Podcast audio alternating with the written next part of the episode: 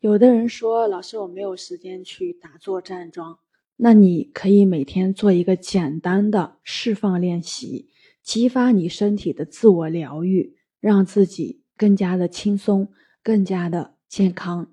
要知道，我们身体是储存了所有过去的经验带给我们的影响反应。就好像计算机一样，能够记录我们所有的体验，尤其是那些让我们难过、痛苦、我们不想回忆的经验或创伤，例如强暴的恐惧、暴力的惊吓、失亲的悲哀、失业的焦虑、被遗弃的慌张。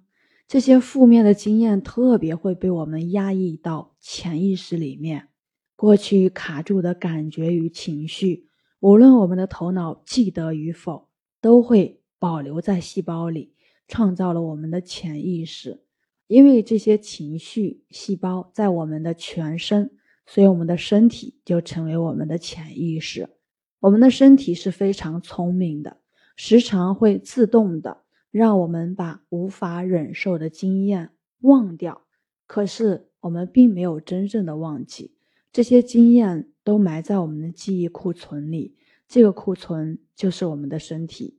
了解到这个事实，就能够理解我们为什么要每天做一个释放练习，为什么要刺激我们的身体，比如通过深呼吸、动作或按摩触动我们的情绪，或是感官体验，借由音乐、味道、食物、触碰。观看电影等等，刺激过去的一些记忆。我们压抑到潜意识的情绪，如果没有释放掉，会成年累月的累积到身体里，成为紧绷、酸痛以及其他气阻塞的现象。长期以往下来，就会变成内伤、疾病，包括细胞病变。我们的身体是有智慧的。它是可以自动的排除负面情绪累积在中央神经系统里失调的能量，可是我们从古至今渐渐的远离了聆听大地自然与我们身体的智慧，越来越偏向于用我们的头脑，包括逻辑思维去生活，只在乎外在形象，而非内在直觉。当我们不抗拒。不压抑任何负面情绪，静心聆听我们身体如何带领我们释放这些情绪，那自然可以将其释放排除掉。所有的生物都拥有能够平衡体内能量的智慧。很多时候，我们宁愿让自己的身体心情极度不舒服、极度压抑，去说服自己和别人说“我没事”，怎样都不愿意让自己。轻松自然的放下，让体内起伏震荡的能量去带动我们，激发身体的智慧，且实现自我疗愈。长久压抑的负面情绪，除了会造成疾病以外，也会影响我们内心状态、个性，包括生活模式。没被释放的情绪，容易把自己困在小黑屋里面，造成易怒、暴力。逃避、退缩、犹豫、麻木，或者就像一个游魂一样，身体在动，心却没感觉，好像你的灵魂已经抽离了。通常卡在这些现象的人，自身的情绪是焦虑、愤怒、恐惧与悲哀的，同时带给我们身心灵太多不必要的负担。接下来。我们一起做释放练习，实现自我疗愈。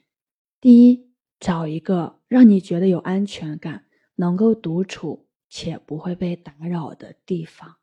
第二，你可以选择放一些让你能够进入你内在的音乐，不用考虑太多，按照你的直觉选择当下你想听的音乐，没有音乐也可以。第三，站着，把眼睛闭起来。双手放在腹部，吐气的时候让腹部扁下去，吸气的时候让腹部膨胀起来。运用腹式呼吸，呼吸的越深，越容易把潜意识的感觉带出来。第四，保持呼吸，同时关照你的专注力比较被身体哪个不舒服的地方吸引，比如说紧绷的胃部、闷闷的胸口，然后紧张的双腿、沉重的脑袋、疼痛的肩膀等等。第五，加强你的呼吸到这个让你不舒服的地方，用更深的呼吸。去触碰它，去感觉它，眼睛微闭，让身体动出那个地方的感觉，发出那个地方的声音。刚开始可以做的夸张一点，让内在的感觉加倍的透过声音与操作表达出来。放下你的自尊与任何的自我批判，头脑只是见证者，让身体的直觉带动你。你可以跳。可以叫，可以哭，可以骂，可以抖，可以踢，可以甩，动作一下或者声音一直改变都是可以的。第六，非理性的让自己毫无保留的动到底，不管你此时在做什么，一直保持深呼吸与对身体的觉察力，动到你发现里面有舒服、轻松、平静的感觉，好像能量变得顺畅。身体很打开，很放松了。第七，当你感觉到这些正面的能量时，找一个舒服的位置坐直，肩膀稍微往后，让你的胸口保持敞开，继续的深呼吸，关照体内这些舒服的感觉。这些舒服的感觉在哪里？造成什么样的心情与情绪呢？最后，保持熟悉，享受。并感恩你的身体与内在所有的能量。